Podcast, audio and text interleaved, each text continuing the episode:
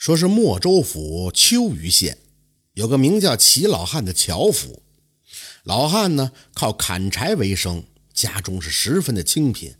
后来啊，娶了个妻子王氏，生了一个儿子。齐老汉呢给他取名就叫齐五郎。在齐五郎七岁那年，王氏就因病去世了，只剩下齐老汉和齐五郎爷儿俩过日子。五郎呢，自幼跟随父亲上山砍柴，为人也十分忠厚老实，身体也十分的结实。转眼就过去了十多年，五郎也长成了一个大小伙子。不过因为家贫呢，一直也就没能娶上媳妇儿。齐老汉呢，也常常是为这事儿啊长吁短叹。镇上有个大富商需要往江南运送一船货物，这富商看见齐五郎身材魁梧，而且忠厚老实，便请他一同前行，负责押运，并许诺归来之后付给他十两的工钱。五郎呢也正想出去见见世面，便欣然答应了。一去便是几个月。一天呢，齐老汉在山间砍柴，中午的时候啊，口渴难当，便到山中晋安公家中讨杯水喝。到了晋安公家的时候，一见柴门大开，一个女子正在呜呜的哭泣，就见晋安公躺在床上是奄奄一息了。那晋安公啊，原来是个县官，后来被诬陷罢官，家产呢也被罚没充公了。他的家奴啊是四散而逃，晋安公的妻子也被活活的气死。最后心灰意冷的晋安公带着闺女，也就隐居到这深山之中。晋安公的闺女啊，叫晋芙蓉。芙蓉刚出生的时候，真是乖巧可爱。可不幸的是，她三岁那年时发了一场高烧，从那以后就变成了一个傻子。晋安公隐居山中，著书立说，而晋芙蓉则奔跑在花草之间，嘴里咿咿呀呀地说着让人听不懂的话。每当他出门的时候，总有一堆蜜蜂和蝴蝶跟在他的身后，蛇虫猛兽也从来不攻击他。如今呢，晋安公是奄奄一息了，他不忍心女儿饿死荒野，正愁着没有生路呢。一见齐老汉来了，当时就心中大喜。算起来，晋安公搬到山上已经有十年了。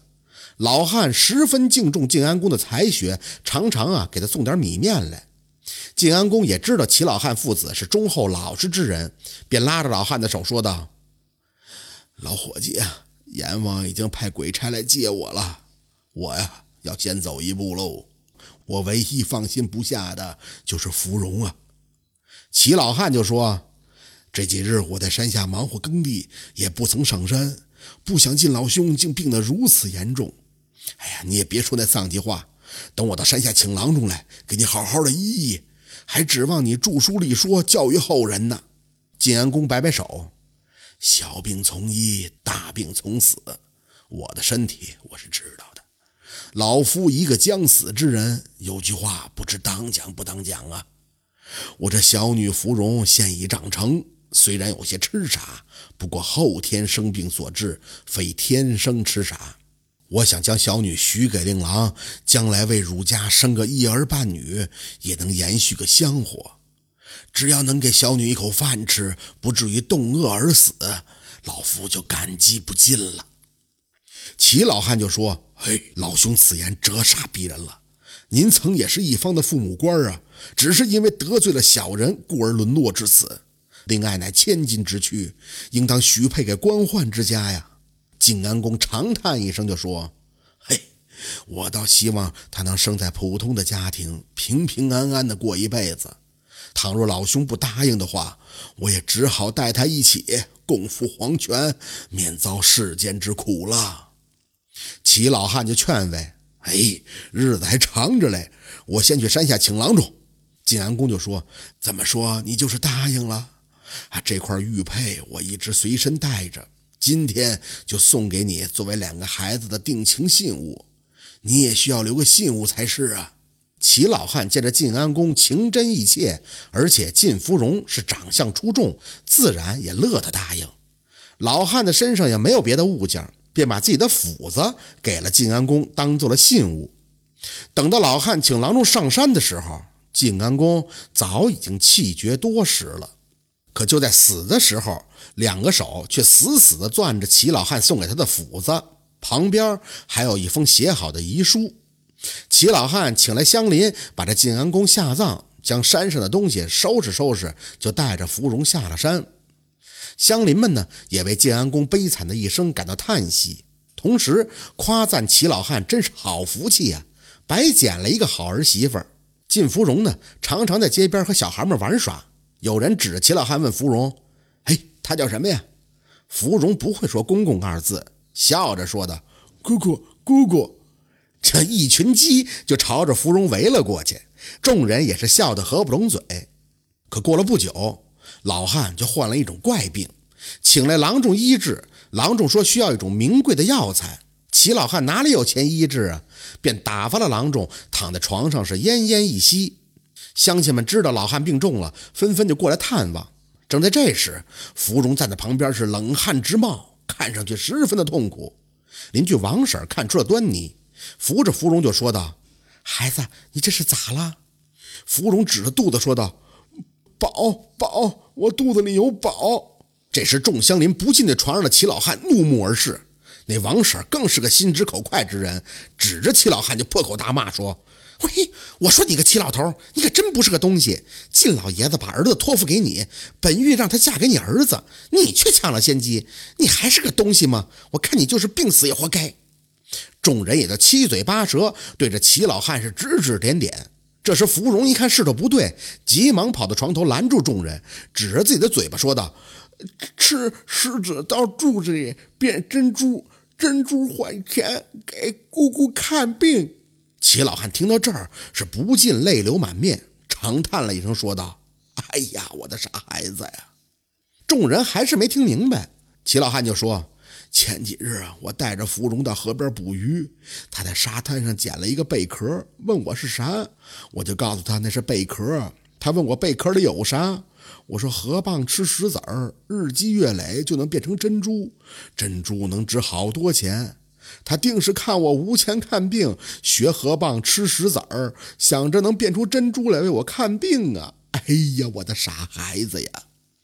众人一听是吃惊不小，急忙就请来郎中给芙蓉开了些催吐的药。果然见芙蓉吐出了好多的小石子儿。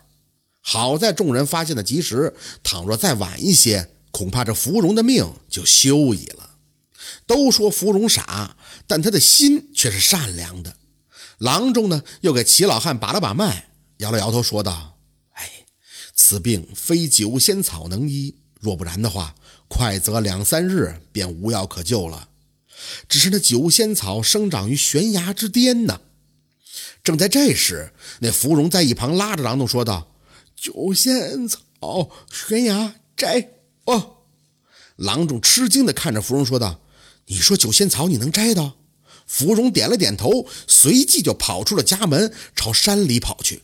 众人也怕芙蓉出什么意外，就在后边追了过来。只见这芙蓉呢，是边跑边呼喊乱叫，丛林里的群鸟也跟着飞了起来。等到芙蓉跑到悬崖下边的时候，吹了一个响亮的口哨，只见一个大鹰盘旋着从空中飞来，嘴里衔着一株花草。芙蓉将花草递给了郎中，郎中激动的双手颤抖，哎呀，实在是太神奇了。于是呢，就用九仙草医治好了齐老汉。就在这时，这齐五郎也正好从外地回来了。老汉为齐五郎和芙蓉就举行了婚礼，当时全村的百姓也都来参加了，共同祝贺这对夫妻是喜结连理。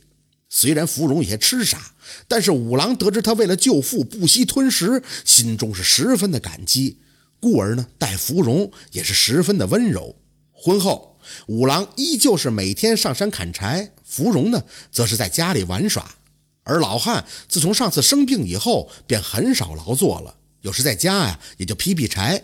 一天天色将晚，五郎下山的时候，一不小心就坠入到一个山间的地洞当中。那地洞深约两丈，四壁光滑，五郎无法出洞啊，也就只好大喊。最后啊，嗓子都喊哑了，也没得到一点回应。当时的芙蓉呢，正在院里玩呢，一只鸟就落他肩膀上，叽叽喳喳叫了一会儿。芙蓉放下了玩具，跑到了屋中，抱起了一床被子，还有桌上的几个饼子，匆匆地朝山里跑。很快就来到了那个地洞边顺着壁洞滑下去，就看到了齐五郎。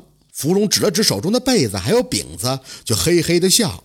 齐五郎啊，是哭笑不得，搂着芙蓉就说：“嘿嘿，我的傻媳妇儿，我看你呀，一点都不傻，知道有难同当，知道天冷需要带被子，但是你咋不带个绳子过来呀？现在可倒好，咱们俩，要在洞里过日子了。”芙蓉呢，也不知道听懂没听懂，反正就是看着丈夫嘿嘿的笑。齐老汉呢，不见儿子回来。又看见儿媳妇抱着被子跑了，情急之下赶紧就找乡邻们一起帮忙。最后到了后半夜，众人才在地洞里边找到了齐五郎夫妇。这时候还有乡邻开玩笑说呢：“五郎，你真是好福气呀，掉地洞里，媳妇还知道给你送被子。”齐五郎心里也是一阵感动。虽说他妻子不会表达，但是他知道她是世界上最爱他的女人。次年秋天。芙蓉生下了一个儿子，自古这父母啊都是望子成龙，所以呢，齐五郎就给儿子取了个名字叫齐德龙。别人家的孩子那都是娇生惯养，到了芙蓉手里却是另一番的景致。齐德龙在母亲的陪伴之下，三岁便学会了爬树、掏鸟、下河捕鱼，十岁的时候是翻山越岭、如履平地。当时就有一位武林高人见齐德龙的骨骼惊奇，将他收为了关门弟子。又过了十年，齐德龙学成出山，当时正值宋金交战，齐德龙是奋勇杀敌，战功显赫，被封为了亘古无双龙虎大将军。后来，齐德龙娶了平安公主为妻，被封为西伯侯。齐五郎和晋芙蓉一跃也就成了皇亲国戚。老汉和晋阳公已过多时了，但是仍旧被追封了官号，还为他们修建了祠堂，享受百姓的烟火供奉。这齐老汉和晋安公两家都是命运坎坷，但是好在两家都是积德行善之辈，最后苦尽甘来，子孙是飞黄腾达。晋芙蓉呢，也可谓是一个奇女子，幼时的病患让她变得痴傻。但是也正因为他的痴傻，让他没有生活的烦恼，也拥有了一颗淳朴的心，与大自然当中的虫鸟野兽为伴，真诚待人，故而得到了善报。再说这齐五郎不嫌弃芙蓉的痴傻，对妻子心怀感激，两个人相守相爱，将儿子抚养成人，这才有了后半生的幸福。佛语有云啊，前生多少次的回眸一笑。才换来今生的擦肩而过，今世能做成夫妻的，便是几百世修来的莫大福分。希望大家珍惜身边的人，他就是上天赐予你最大的幸福。在此，沈听白也真诚地祝福各位阖家欢乐，万事吉祥。